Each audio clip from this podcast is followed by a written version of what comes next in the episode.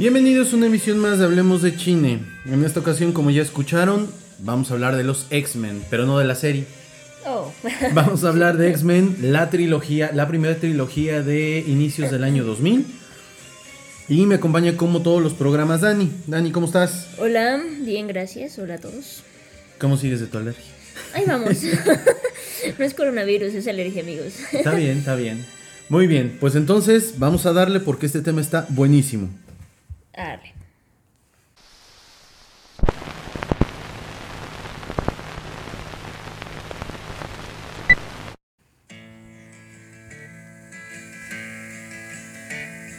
As soon as you're born, they make you feel small. By giving you no time instead of it all. Muy bien, pues llegó el momento de hablar de algunas películas que tienen que ver con el mundo del cómic. Y para empezar vamos a hablar de esta trilogía de X-Men que corresponde al año 2000, al 2007 más o menos, si mal no recuerdo. Ahorita checamos bien las fechas. La última película de los X-Men original, vamos a llamarla así, debe ser como el 2006-2007 si mal no recuerdo. Sí. Pero la primera es del año 2000 Así es. e irrumpen nuestros corazones con buenas actuaciones. A ver, primero ubiquemos, ¿no? O sea, e- e- este tipo de cine no es el, el- el- el cine que vamos a criticar como hemos criticado otras películas.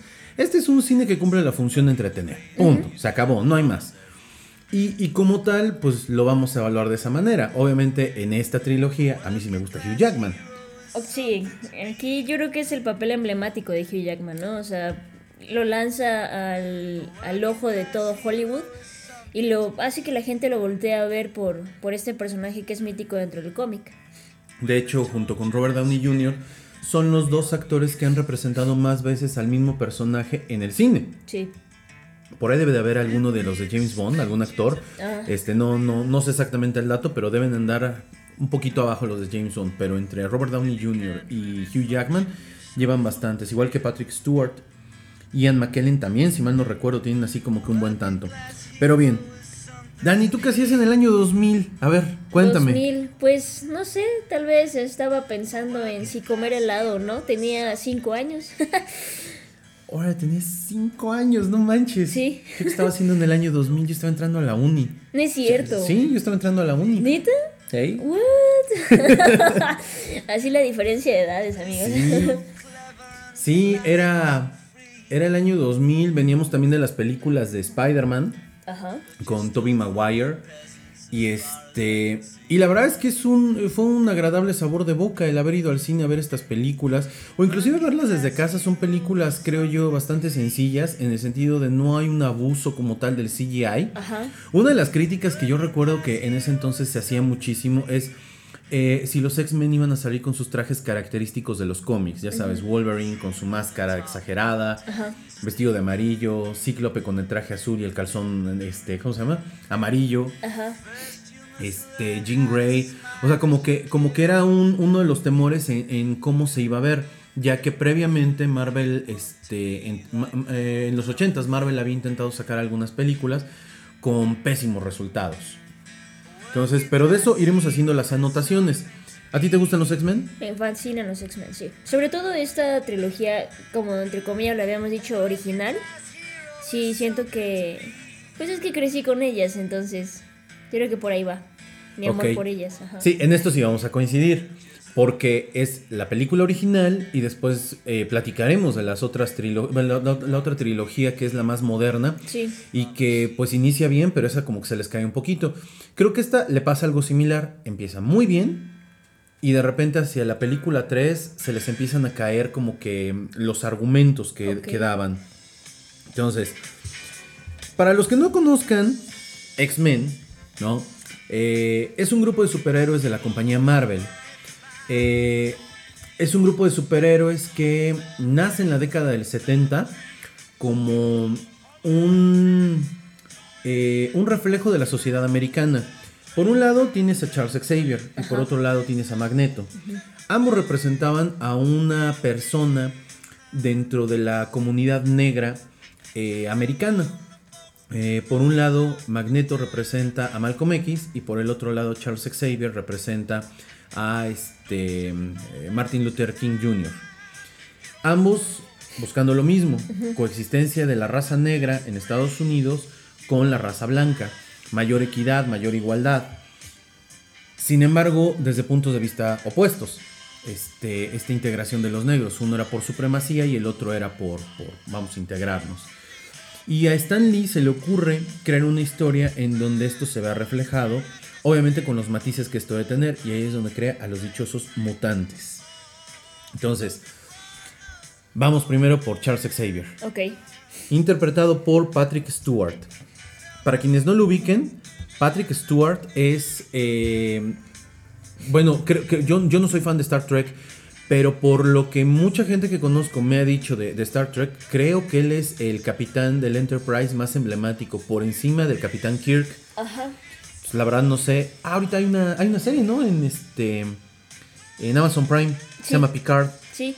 Y de hecho él venía de interpretar este papeles de Star Trek en Star Trek Amanda, que es el video game, eh, y que hizo de su voz. Y también puso la voz este, en Star Trek Invasion en ese año. Y el, en un año antes eh, también había, o sea, había estado como metiendo su voz para los personajes de los videojuegos. Había estado bastante este, involucrado dentro de, la, de las producciones. Sí, la verdad es que es un, es un actor que se posicionó mucho a nivel televisivo. Cuando uno lo vio en el, uno lo ve que le ofrecen el papel, uno dice, bueno, pues es actor como que más de televisión, porque aquí en México por lo menos así lo ubicábamos más. Y pues bueno, la verdad entrega una muy buena actuación. Yo, yo pienso que si Charles Xavier eh, de los cómics pudiera realmente existir, sería él. Es lo que te iba a preguntar, porque yo, yo crecí con estas películas, obviamente sin haberme acercado antes al mundo del cómic. Y creo que he leído fácil como dos cómics nada más de X-Men. Entonces realmente, por ejemplo, no sé qué tan bien representados estén los, los personajes. O sea, ya, ya sabes, ¿no? La típica de, estaba mejor el cómic. Pues obviamente no, ¿no? Sí, es igual que con los libros. Pero ¿qué tanta fidelidad se tuvo en las películas, en esta por lo menos, con los personajes?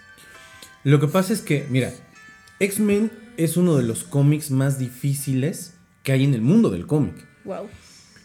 Es muy complejo, o sea, no, no es como que sacársela muy fácil, ah, es que es muy complejo, no, no, no. Es muy complejo porque a lo largo de la historia de X-Men ha tenido diferentes caminos. Ok. Es decir, de repente lo pierden, de repente, de repente lo recuperan. Concretamente en este año 2020 hay un escritor que a mí me gusta mucho, se llama Jonathan Hickman, que está tratando de ordenar todo lo que históricamente X-Men no había podido lograr. Y mira que hay momentos hito dentro de la historia de X-Men.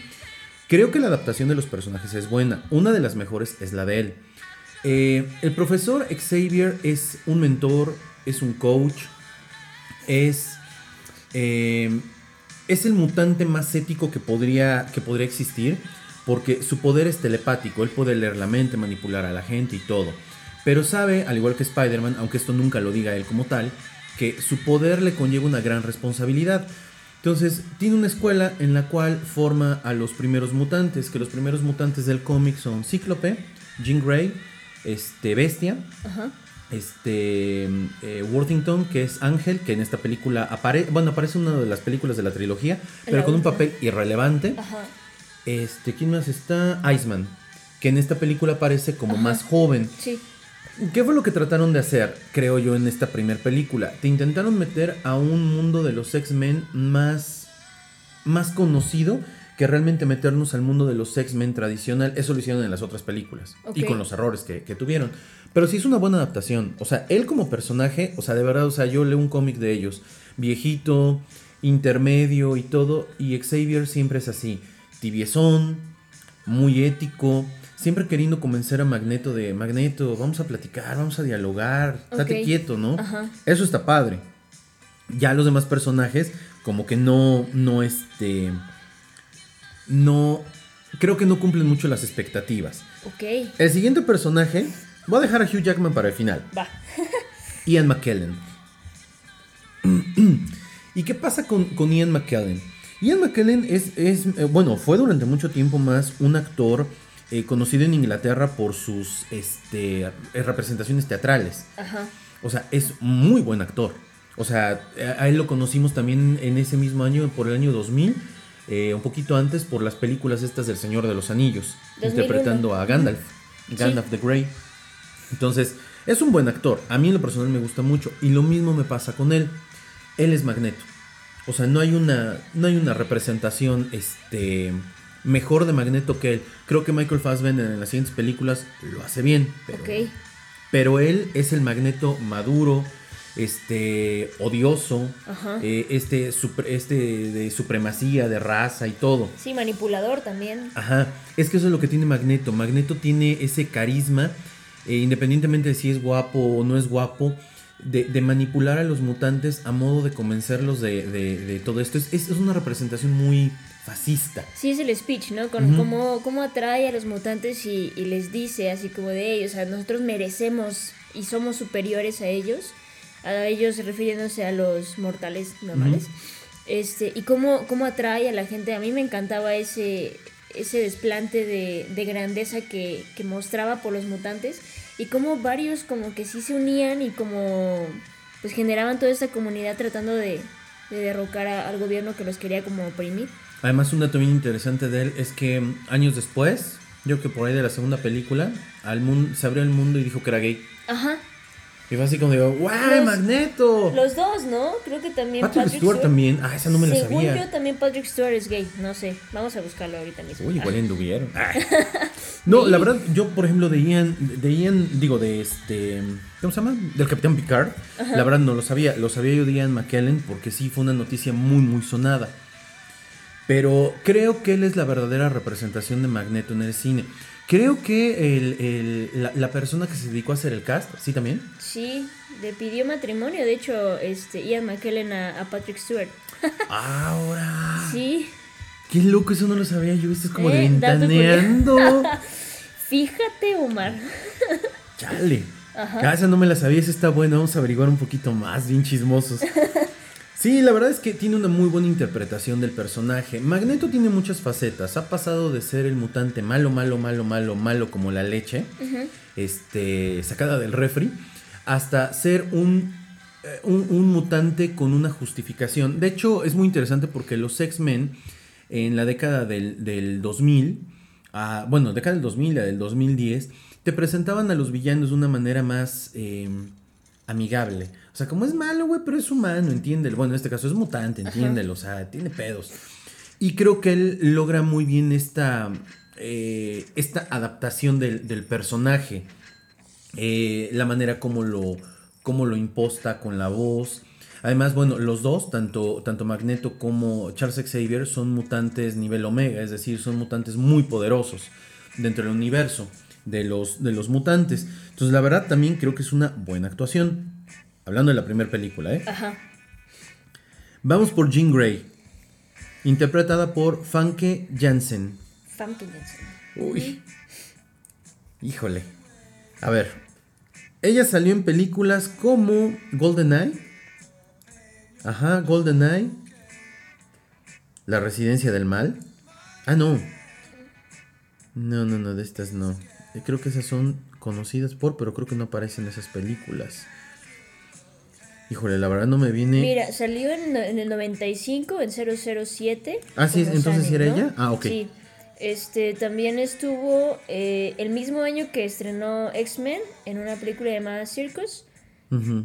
Eh, en el 99 La Residencia del Mal.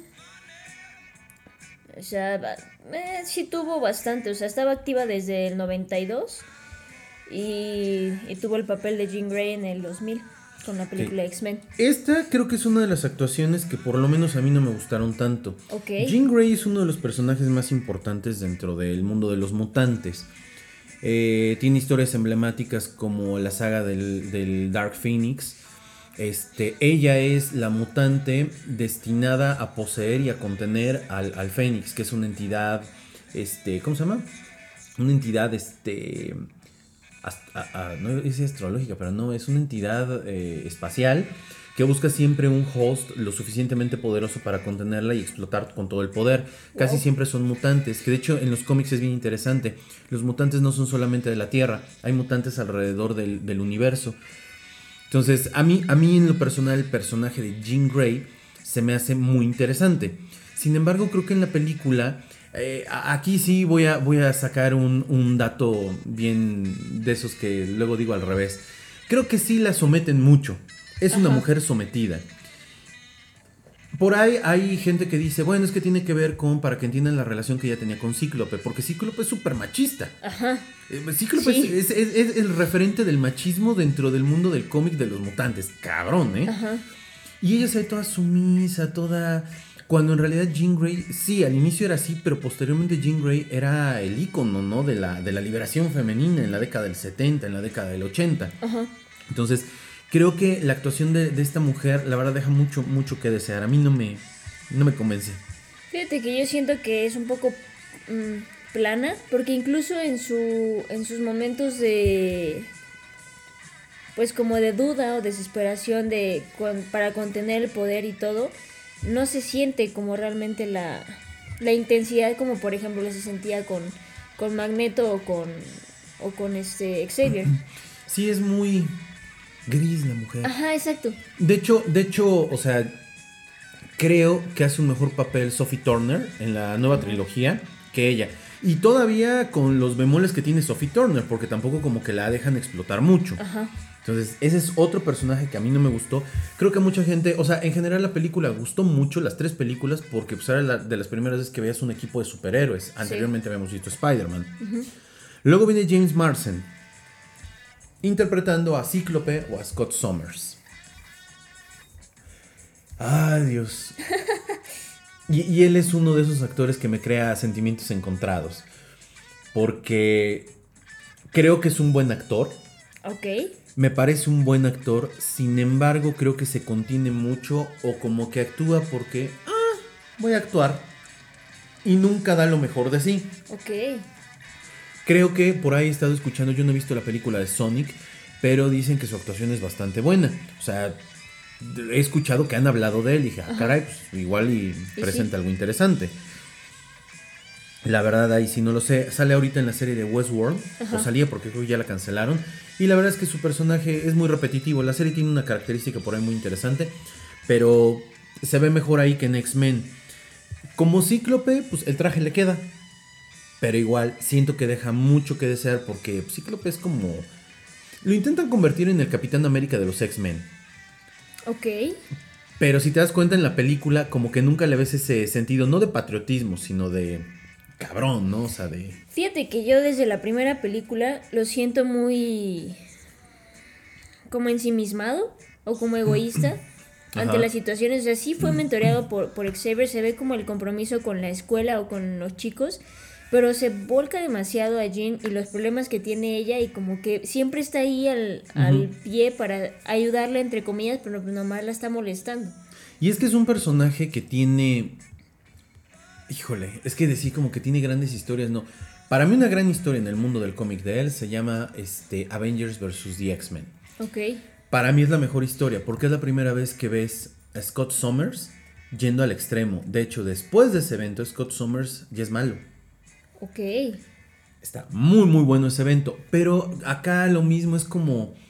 Nunca quiere ir más allá, todo lo quiere hacer extremadamente ético. Y sí, Scott Summers es así como el ñoño, como, el, como el Boy Scout, ¿no? Es, eh, a mí se me hace hasta más odioso a veces que Superman. Pero, pero sí, acá la actuación creo que no, no ayuda mucho. De hecho, Jean Grey y él, pues se suponía que son, son, son personajes protagónicos. Pero pues en realidad están relegados a un segundo o tercer plano. Porque la historia está centrada en Magneto, en Xavier y en Hugh Jackman. Pero bueno, ahorita vamos con Hugh. Con el Hugh. Halle Berry. Halle Berry. eh, interpreta a Tormenta. ¿Sale? Y bueno, ah, Halle Berry también venía de actuar en 007 en Otro Día para Morir. Y desde ahí las críticas eran más como sex symbol que como actriz. Año 2002. Bueno, hecho es, es posterior al año 2002. Sí. El pasado nos condena desde el año 2001. Y debe de haber otra película de ella de antes. Pues tenía como, creo que comedia realmente.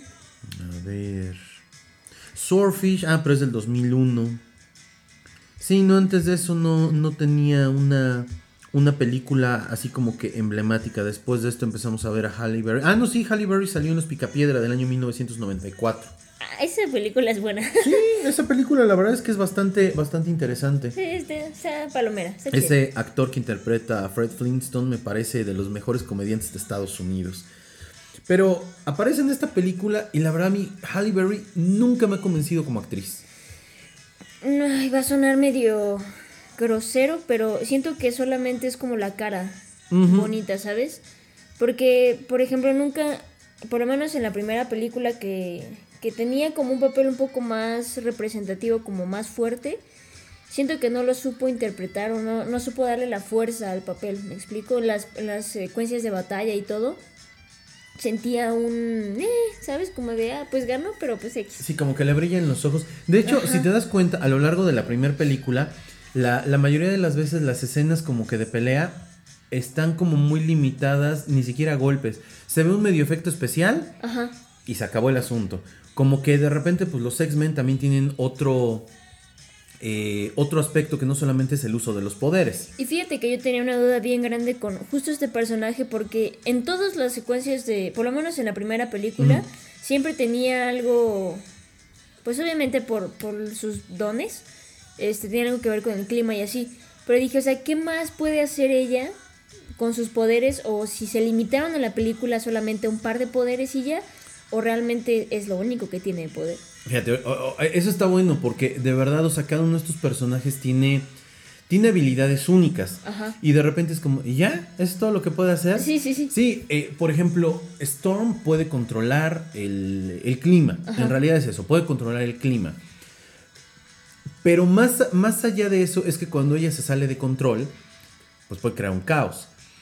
Puede controlar una tormenta, puede controlar los rayos. eh, sí, es el rayo, ¿no? Porque el trueno es nada más el sonido. este, puede controlar la lluvia, la neblina. Pero realmente es hasta ahí lo que el personaje puede hacer. Ok. O ok. sea, no hay como que algo más. Cíclope, lo que puede hacer es que con los rayos que le salen de los ojos es capaz de destruir, quemar, eh, fundir hasta el adamantium, Wow. que es lo que tiene en el esqueleto este Wolverine. Sí. Jean Grey es uno de esos mutantes que desde el cómic tiene habilidades interesantes. Se podía volver invisible. Este, lo de telépata es posterior, ¿no? Y la telequinesis también es posterior. Pero se, podía volver este, invisible. ¿Qué otra cosa podía hacer? Ay, no me acuerdo. Porque poco a poco le van dando algunas otras habilidades. De hecho, algo interesante con los mutantes es que sus poderes evolucionan. Van adaptándose dependiendo de lo que vayan teniendo. Entonces pueden adquirir algunas otras habilidades. Posteriormente, o sea, ahorita, ahorita, ahorita estoy tratando de acordarme si tiene otro poder Storm. De hecho, en los cómics, ella estuvo casada con T'Challa. Y ambos eran así como señores y soberanos de África. No inventes. Sí. Sí, pero justamente en Avengers vs. The X-Men, ambos están en conflicto. Y después de eso, si mal no recuerdo, creo que ya, ya tronaron. Se divorciaron. sí, ya se divorciaron. Luego viene Anna Paquin, Rogue. Rogue. En, en- en español, en la serie, ven que iniciamos con el intro de la serie, le ponían pícara. No. Y dices, ¿por qué pícara? Si es Rogue, Rogue ni siquiera. No, no, no entienden en qué momento lo tradujeron a pícara. ah, no, no, ese era Jubilee. No sé. Bueno, esta actriz, Anna Paquin, eh, creo yo, creo yo que es la que más. de- bueno, de los cuatro principales, creo que es la que más cumple. La historia de Rogue en los cómics eh, tiene mucho, está, está muy ligada con Carol Danvers, con este, Capitana Marvel y con Mystique. Ajá. Aquí trataron de darnos un origen, pues sí, un poquito diferente y más relacionado con Wolverine. Eh, sí, en efecto, ella está enamorada de Wolverine. Eso, eso es interesante. Obviamente es mucho más joven porque Wolverine nadie sabe exactamente la edad que tiene. Sí. Pero su mayor condena es esa, que no puede tocar a nadie. Eso, eso está muy, muy cabrón. Muy, muy cabrón. Sobre todo por la edad que tiene en la película. Exacto. Sí. Mm. Ay, perdón, le di un trago a esta, a esta bebida refrescante. Sí, la verdad es que ella, cómo nos la presentan y cómo ella se vuelve en la primera película el hilo conductor, me parece bastante bien. La supieron introducir muy bien al mundo del, del- de los X-Men. Ella, ella, no me acuerdo en, en qué otra película salió. Además de esta, antes de esta, a ver, vamos a Ah, verificar. Pues fue Queen Isabella en Amistad de 1997, fue Mackenzie en Ella es así de 1999. También salen Buffalo Soldiers, ¿te acuerdas que platicamos esta película de Joaquín Phoenix? La de Ajá, mm, sí, en el 2001. 2001. Ajá. Ah, salen Finding Forrester. Finding Forrester con este Sean Connery y un actor de color que en esa época estaba de moda. También salen casi famosos. Esa película tenemos que hablar de ella. Ok. De, de este, ¿cómo se llama el director? Este Crow se apellida, Cameron Crowe. Esa película es buenísima. Ajá. All the Rage. Ah, también sale She Sold That. Una película, si, si, si eres medio teenager, eh, busca en, ¿cómo se llama? Netflix, She Sold That con Freddie Prince Jr. Sí. No creo cómo se llama la otra actriz, pero es, es una película buena.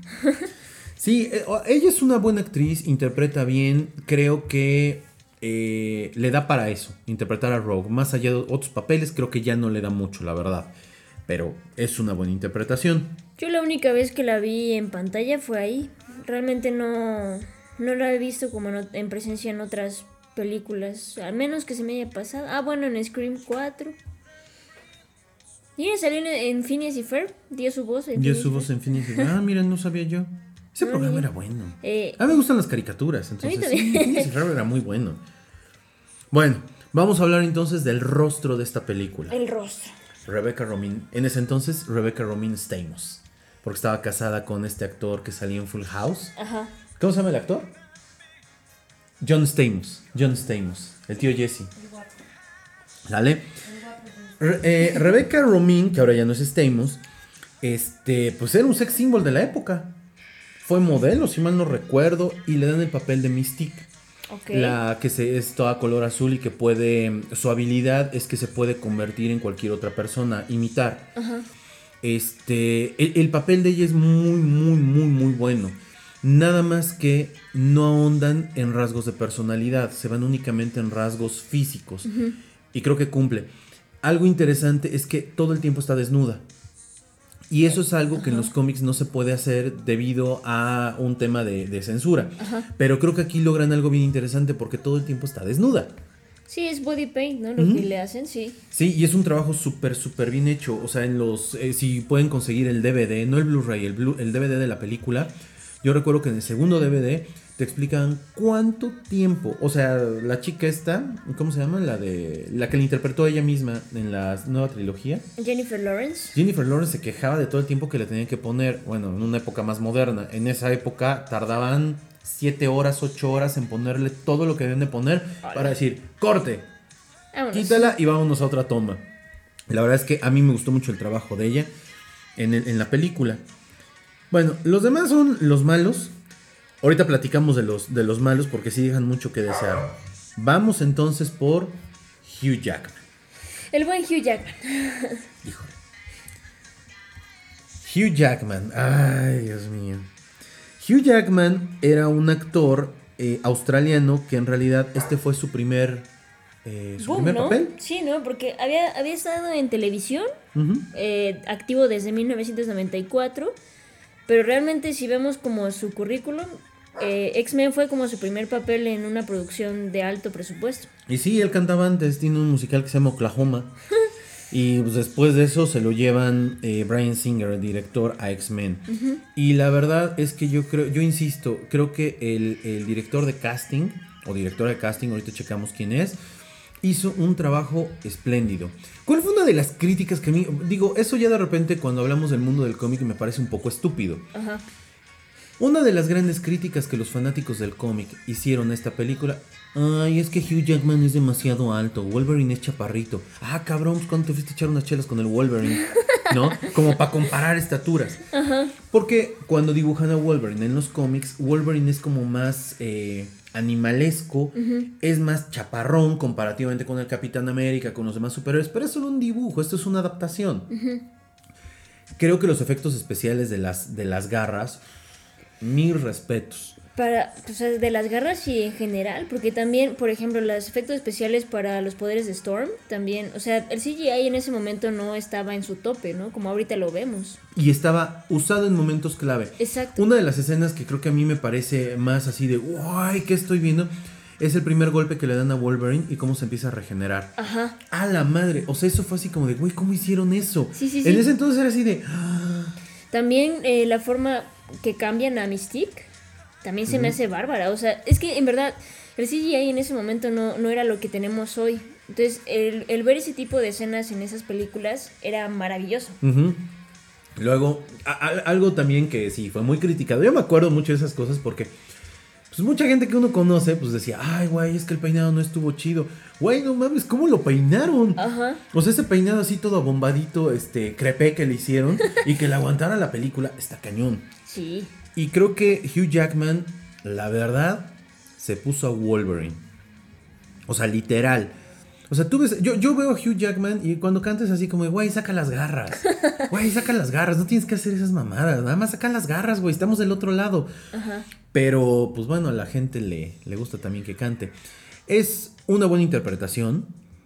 Eh, creo que en ese momento físicamente Hugh Jackman no estaba eh, en su mejor momento. Creo que a Hugh Jackman le faltaba poncharse un poquito más. O más que poncharse, marcarse. Ok. Estaba como bofito. Ajá. Pero creo que lo entendió con el paso de las películas. Él también se queja mucho de eso porque como que tú ves las demás películas de, de Wolverine y lo ves eh, todo el esfuerzo físico que llegó a tener y cómo, cómo él no se sentía tan a gusto con eso. Sí, de hecho, ahorita que estoy viendo algunas fotos, efectivamente no está tan tronado como en No. la segunda. Por ejemplo, en la segunda ya se ve muchísimo más tronado. Entonces, sí, la verdad es que creo que él es la mejor entrega de la, de la, de la película. Se puso al personaje y nos dio una gran interpretación. Además es chistoso porque pues es uno de los cuatro protagónicos. O sea, porque es Patrick Stewart, Hugh Jackman, Ian McKellen y esta chica, este, Anna Paquin. Porque en realidad ella es una protagonista. Los demás son actores de, de soporte. Y va muy bien. ¿De qué va la primera película de X-Men? Nos muestran el universo de X-Men. Ah, bueno, antes de, de- de decir más o menos como de qué va, hablemos un poquito de Brian Singer. Ah, sí, el director.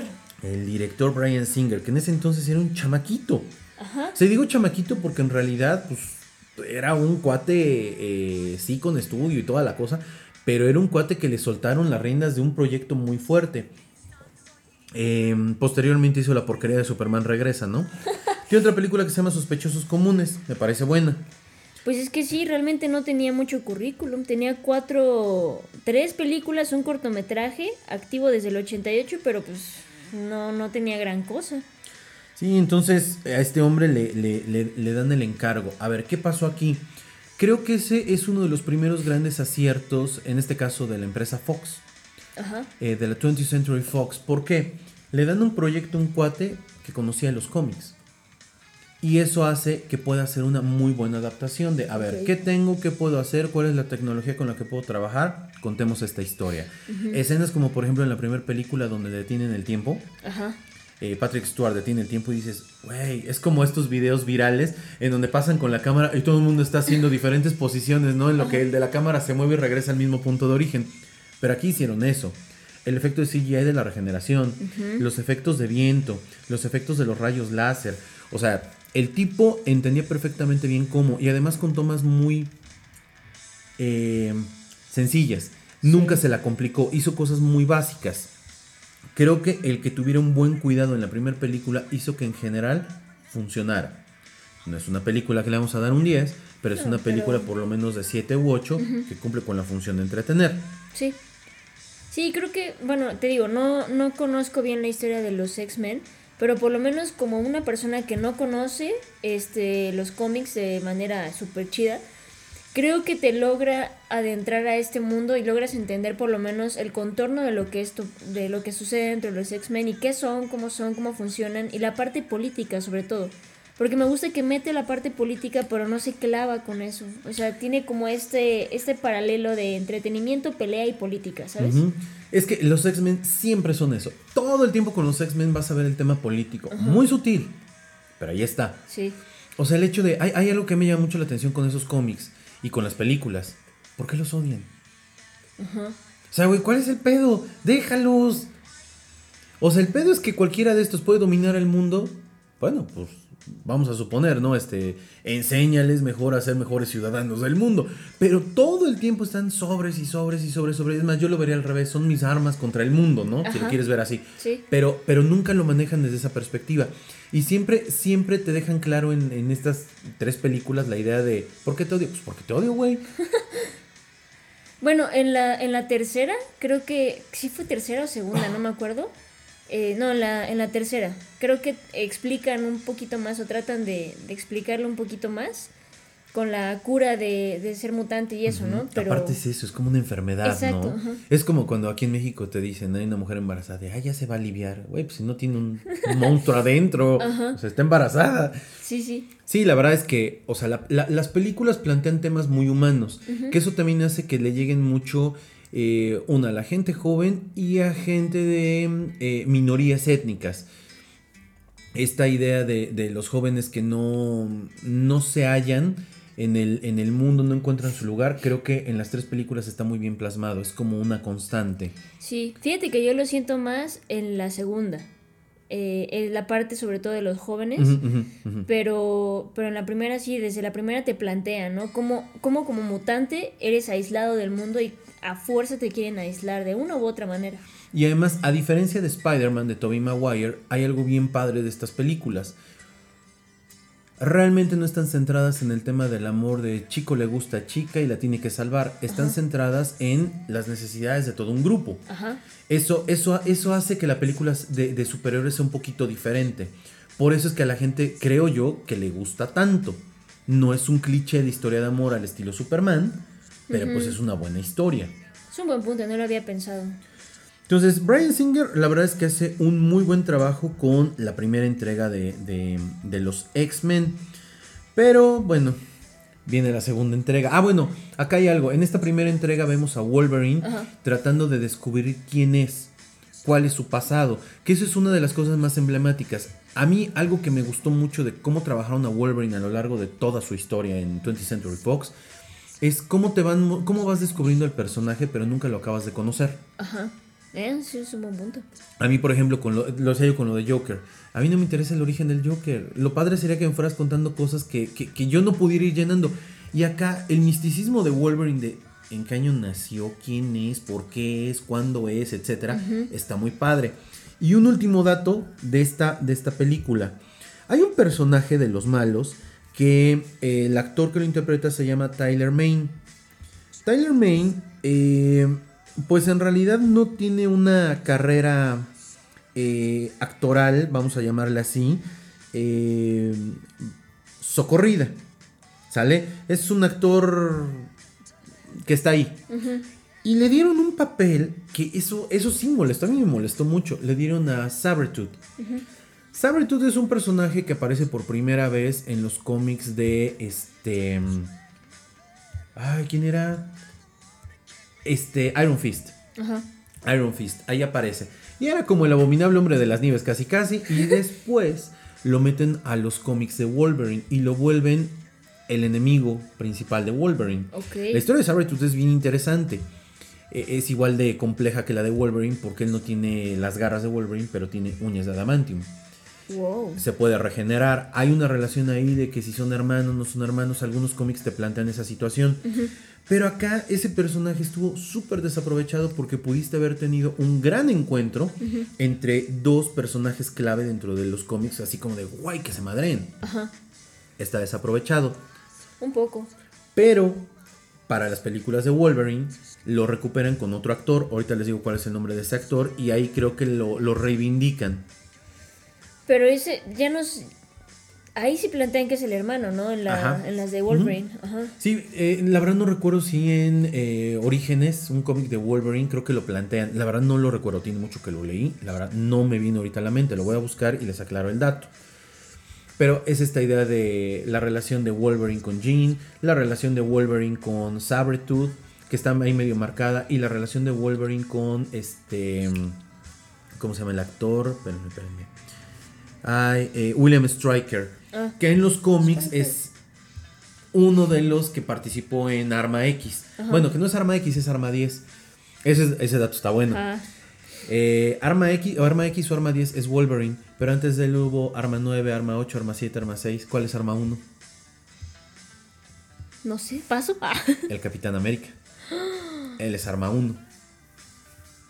Los otros 9 se los voy a decir, pero no aquí. Se los voy a decir en otro programa. Ok, ok, ¿Vale? ok, eso no sabía. Eso está Es que tú me dices Weapon X. No, es Weapon 10. De hecho, es, eh, es la- en la película de Logan, Ajá. ella es arma. ¿Qué? ¿Es arma 21?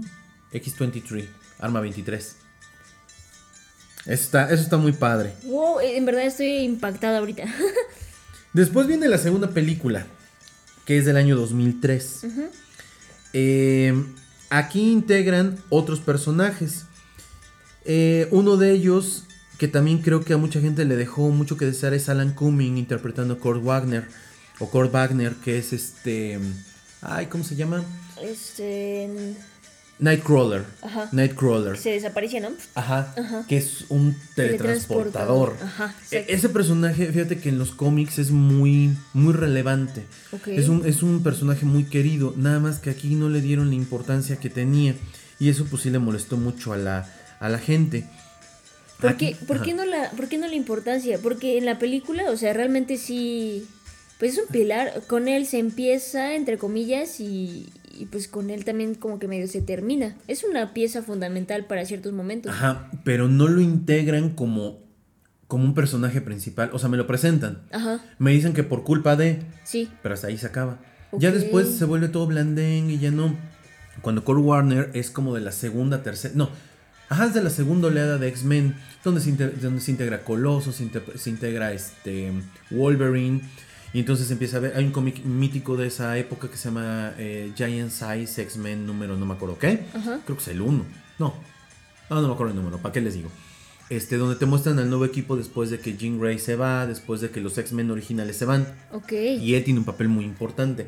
Pero por eso aquí, o sea, no, no cuaja muy bien. Ok, ok. Entonces, pero bueno, o sea, a final de cuentas nos presentan nuevos personajes. Ujú.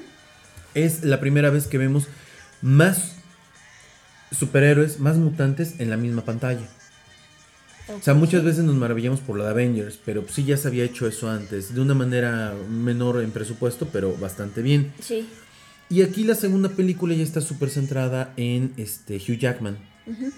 Hugh Jackman y este William Stryker. Y descubrir el origen de Arma 10. Sí, de qué, qué onda, ¿no? Sí, porque de hecho así empieza, este, creo que la película, ¿no? Empieza como él visitando la, la vieja planta donde le habían dicho que, que había iniciado todo el experimento. Sí. Entonces, está buena. Aquí ya vemos a Hugh Jackman más mamey. Sí, Ya hay más efectos, ya hay más presupuesto. Eh, vemos ahora la misma relación de los mutantes jóvenes con sus papás. Hay una escena buenísima donde la mamá le dice, ¿y si dejas de ser mutante? ¿Lo intentas? Y dices, güey, pues no es...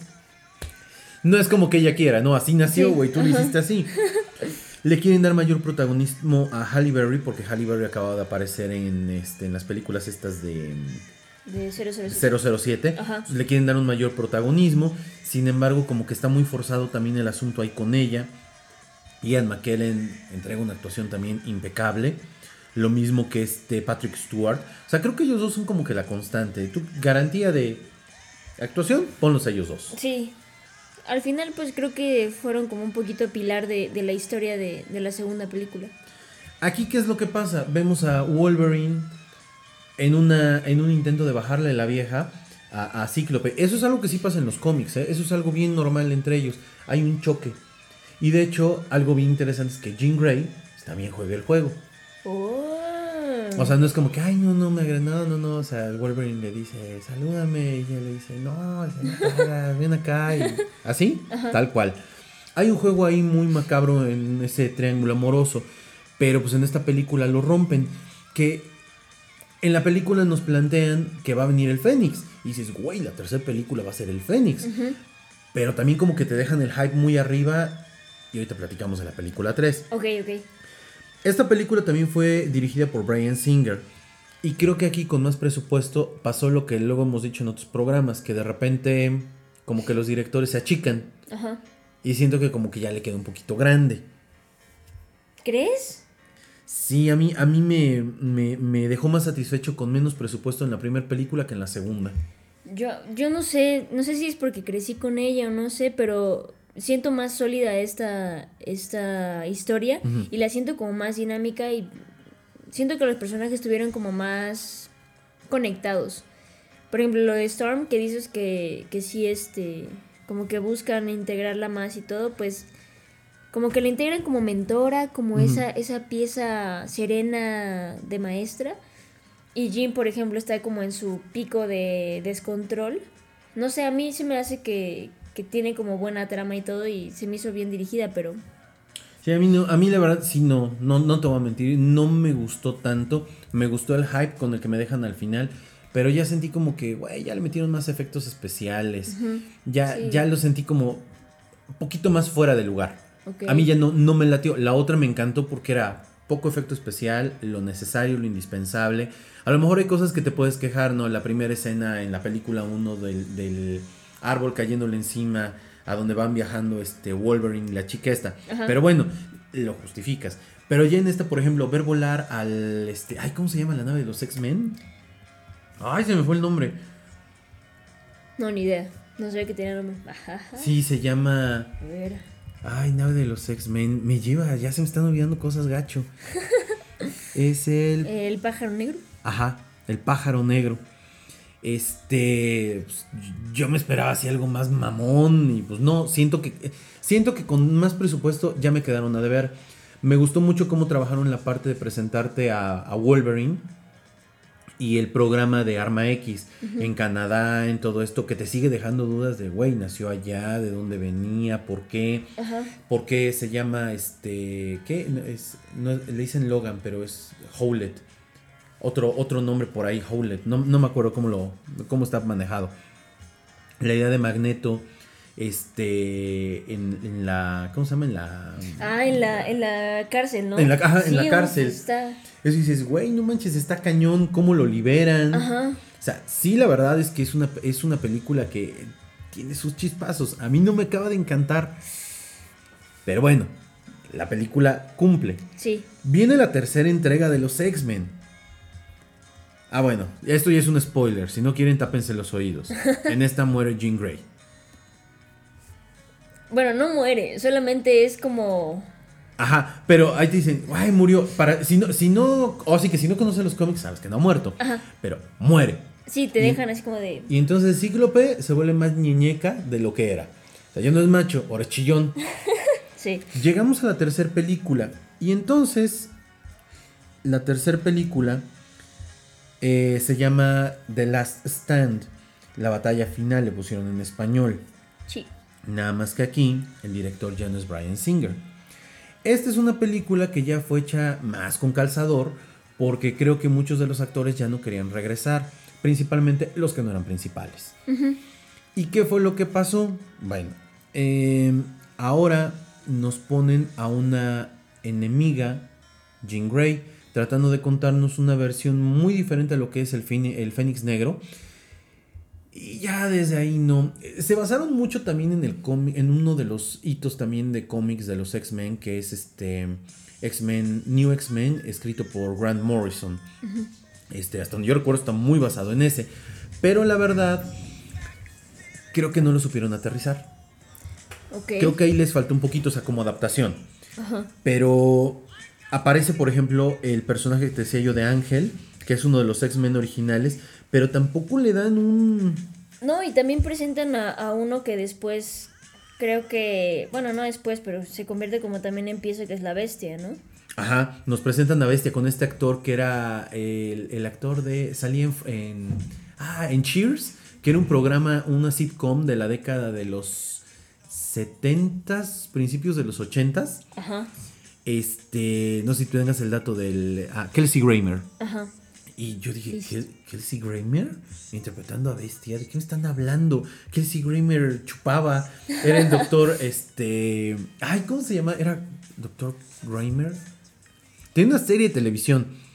Este, además de Cheers, que fue un spin-off y que duró muchísimo tiempo en el, en el, ¿cómo se llama? Este, Fraser.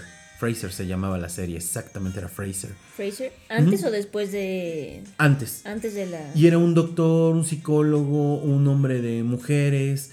Este. O sea, una, una serie muy inglesa. eh, americanizada, obviamente. Pero este. pues, cuando lo pusieron como bestia, a mí me molestó también mucho eso. Wow. Sí, no, no, no me gustó que él fuera bestia. Digo que aparece Ángel, que es eh, Brian Worthington, no, este... Ben Foster. Warren Worthington tercero, que es Ben Foster, y que también deja mucho que desear. El personaje de Ángel en los cómics, Warren Worthington tercero, es rico, es un X-Men, y en el cómic de X Factor, si mal no recuerdo es el número 6, 5 o 6, lo, van a una misión, que es la primera vez que aparece Apocalipsis, Ajá.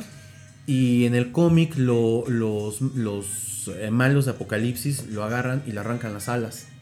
Y después de eso, el- este X Factor, que son los X-Men viejitos, se es- logran escapar y no lo volvemos a ver hasta por ahí del número 12, que aparece como uno de los cuatro jinetes del Apocalipsis de Apocalipsis. What? Y ahora ya no se llama Ángel, se llama Arcángel. Y tiene poderes que nunca se habían visto. O sea, es un personaje súper interesante y acá nos lo pintan como blandengue. Sí. Creo que aquí hubo poco conocimiento del tema, la verdad. O sea, ¿tú sí sientes que, que hubo la diferencia de, del amor al cómic que teníamos con Brian Singer a este director que pues a lo mejor lo pusieron nada más por terminar la saga? Sí, sí, la neta sí, yo, yo no lo sentí tan, tan fuerte. Ajá. Pero bueno, yo me acuerdo haber ido a ver esta película al, al- al cine y que la verdad no me, no me encantó. No me encantó porque hay cosas que no tienen sentido. O sea, Jean Grey regresa, mata pues, a varios, se alía Con Magneto. con Magneto y de repente Magneto ya tiene un ejército de mutantes. ¿De dónde salen todos estos mutantes? Ajá. Los X-Men ahora van a ir a pelear. Me gusta mucho. ¿Sabes qué personaje es muy bueno? El de Ellen Page, interpretando a Kitty Pryde. Ellen qué? Page es que el personaje que interpreta Kitty Pryde es de los más queridos de los X-Men. Y es el personaje que en los cómics eh, llega a suplantar a Jean Grey después de que ella se va del equipo original. Ok. Entonces tiene una trascendencia, por ejemplo, en la historia de Días del Futuro Pasado. Ajá. Que de hecho en la película de la nueva trilogía, ahí aparece. Pero hace una buena interpretación porque es una chica... Es jovial, es buena onda, no es clavada. Y tiene un sentido del humor, porque tiene un sentido del humor en la película bastante fresco. Sí. Tal cual es el personaje. Creo que ella también se lo puso así como Hugh Jackman se puso a Wolverine. Ajá. Acá creo que el, el protagónico a Wolverine también le queda, bueno, a Hugh Jackman le quedó un poquitito grande. No tuvo el soporte de los personajes de alrededor porque Patrick Stewart desaparece luego luego. Y Magneto no lo aprovechan. Nunca vimos a Magneto reventar. Era el momento de que Magneto reventara y se Eso volviera sí. loco. Y nunca revienta. Ok. Esta idea de la cura también es como que estás peleando contra muchos enemigos, malos, Ajá. malos, estás peleando contra el, el, el Fénix Negro, estás peleando así como que muchas batallas y nunca acaban de aterrizar bien. Eso la manera como resuelven el conflicto, Ajá. creo que... Pues, ah, Fíjate que eso sí no me gustó. Como la, esta parte, ese romanticismo que generaron o que clavaron muchísimo con Ginny con, con el personaje de Hugh Jackman, con Wolverine. O sea, al final fue como de. "Eh", ¿No? O sea, güey, teníamos bastantes, como tú dices, bastantes peleas por, por pelear. Estaba contra el gobierno, estaba contra Jean Phoenix, estaba contra Magneto y sus ganas de, de destruir todo. Y tú me vienes con una, un planteamiento medio romántico de, ah, voy a acabar con ella. Además, porque- si te pones a ver, ni en la película 1 ni en la película 2 llegaron a ese nivel de romanticismo como para que aquí él... No, Jean, o sea... No. Sí, No sí, la porque, compro. o sea, desde la primera dices, bueno, hay una atracción. En la segunda, pues es ese, es ese coqueteo así como de, "Eh", ¿no? Pero aquí generaron... Amor todo- de la sí, nada. O sea, generaron toda una, una atmósfera romántica de, de la nada y eso sí, por ejemplo, sí me molestó. Porque la pelea daba, yo siento que daba para más. Esa última pelea daba para muchísimo más. A ver, ¿cuántos mutantes tenías? Exacto. te daba para. A ver, yo quiero ver una pelea entre este güey y este güey, ¿no? Otro personaje desaprovechado fue el Juggernaut. El Juggernaut interpretado por este. ¿Era Vinnie Jones? Era Vinnie Jones, sí, sí, era Vinnie Jones. Es el Juggernaut. El Juggernaut en los cómics de los X-Men. Creo que la única película que le ha hecho honor al Juggernaut es Deadpool 2. Oh. El Juggernaut es un personaje puta, cabroncísimo. Muchas veces uno lo veía, ah, en esta película dijeron, ah, ese güey corre, Ajá. ese güey destruye. No, no, no, no, no, no, no. El Juggernaut es un personaje bien cabrón, no es un mutante para empezar. Y su casco le da los poderes, son los poderes de un demonio, una cosa así. Ajá. Este, pero, pero el personaje es. O sea, hay historias con Spider-Man, con Thor, este, con el mismo Hulk. O sea, es tan poderoso que se puede. que puede hacerle frente a cualquiera de esos. Y acá es un güey que corre. Que atraviesa paredes. Ya, rompe la pared y ya. Lo padre es cómo utilizan a esta chica Ellen Page Ajá. y Ki- o como Kitty Pride para enfrentarlo. Eso me parece muy ingenioso, pero a final de cuentas sigue siendo un desaprovechar ese personaje tan, tan, tan fuerte que había. Pero bueno, son, son como que las cosas que de repente la- las películas no tienen. No estamos siendo tan críticos porque no nos fuimos al guion, no nos fuimos a la fotografía, no nos estamos yendo tampoco a este, ¿cómo se llama? Al maquillaje, que bueno, es algo que está bien trabajado creo que en todas las películas. Este, el vestuario también. ¿Tú qué opinas de que no hayan usado los trajes como en los cómics? ¿A ti te gustó? Pues como no conocía los trajes originales, me pareció bien, porque le da un semblante como serio y mamalón, ¿sabes? Su traje negro pegado que dices, güey, te van a poner en la madre. Pero luego de ver los cómics y todo, pues sí, creo que hay cierto símbolo y eh, como parte emblemático de los, de los trajes que pues ah, hubiera estado padre. Y que luego salieron en la trilogía más actual, o bueno, en la saga más actual. Hay una escena en la trilogía más actual. Ah, no, es- no es en esa trilogía, es en Wolverine, en la de donde va a Japón. Ah, Que al final, cuando aborda el avión, en una escena cortada, le daban el traje amarillo. amarillo. Yo lo vi dije, ay, en ese momento lo vi dije, ah, perro, le dieron el amarillo. pero, pero, creo que no hubiera resultado. ¿No? No, yo creo que no. Se hubiera visto muy fantasioso. Bueno, sí. O, o- o no sé, como que hubiera, como que para mí hubiera perdido seriedad, lo decías ahorita. Para mí hubiera perdido seriedad. O sea, es que el traje que utilizan en... Porque aparte lo sacaron hasta la segunda, ¿no? O en la primera también estaba el traje. La primera. Porque yo me acuerdo muy bien que en la primera hubo una pelea en un edificio, Ajá. que casi lo destruyen y todo. Y luego en la segunda ya lo utilizan cuando van a, a combatir a Striker. Ajá, ajá. Ya se ponen sus trajecitos Ajá. que solamente los X-Men como más grandes pueden, Pueden utilizar. usar. Los jóvenes todavía no. Y en la tercera pues ya todo el mundo se, se trajea. traje. Sí, la verdad es que lo de los trajes fue algo así como que pues muchos extrañamos, pero creo que sí le hubiera quitado mucha seriedad. Hubiera perdido así como que, ah, no manches, lo hubiera visto en su traje amarillo, sus spandex. Esta fórmula de, de los trajes de cuero, a lo mejor en su momento habrá quien no le haya gustado, pero es la fórmula que utiliza DC en sus series. Y funciona porque ver, por ejemplo, a Green Arrow con el traje de eh, Peter Pan, Sí. Así como que dices, "Güey, no, no va. El traje de cuero funciona muy bien. También lo están utilizando en Titans. Ah, no, de hecho, ese, ese era algo así que iba yo a decir. En la serie de, de Titans, este, de DC Universe, que es el servicio de streaming, algo que no ha gustado mucho, por lo que yo he estado leyendo, es los trajes que de repente utilizan que son tan realistas como el cómic. Y comentarios que he leído ahí es, es que se ve muy, se ve muy de cómic y entonces pierde como lo que las otras series, Flash y todas estas habían logrado y habían ganado. Sí, porque de hecho, no, bueno, no sé en los cómics qué tanto sea el, el traje de, de Flash, pero cuando estaba este cuate Ezra Miller, su traje es como muy, muy tosco. También el de la serie de Flash también es medio, pues no tan tosco, pero pues más o menos. y, y es de cuero. Exacto, y también el de Green Arrow en la serie. Sí, o sea, creo que es una buena fórmula el que usaron acá para darle seriedad y Sí. que en las series les está funcionando. Sí, o sea, creo creo que que, trabaja bien. De hecho, si te pones a ver y tú comparas las películas con las series de DC, Ajá. es la misma fórmula.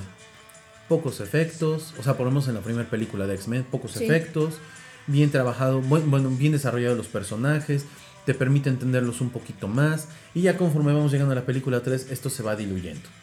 Sí, creo que aquí lo, lo importante o lo más emblemático iba a ser la pelea y eh, como que dejó mucho que desear.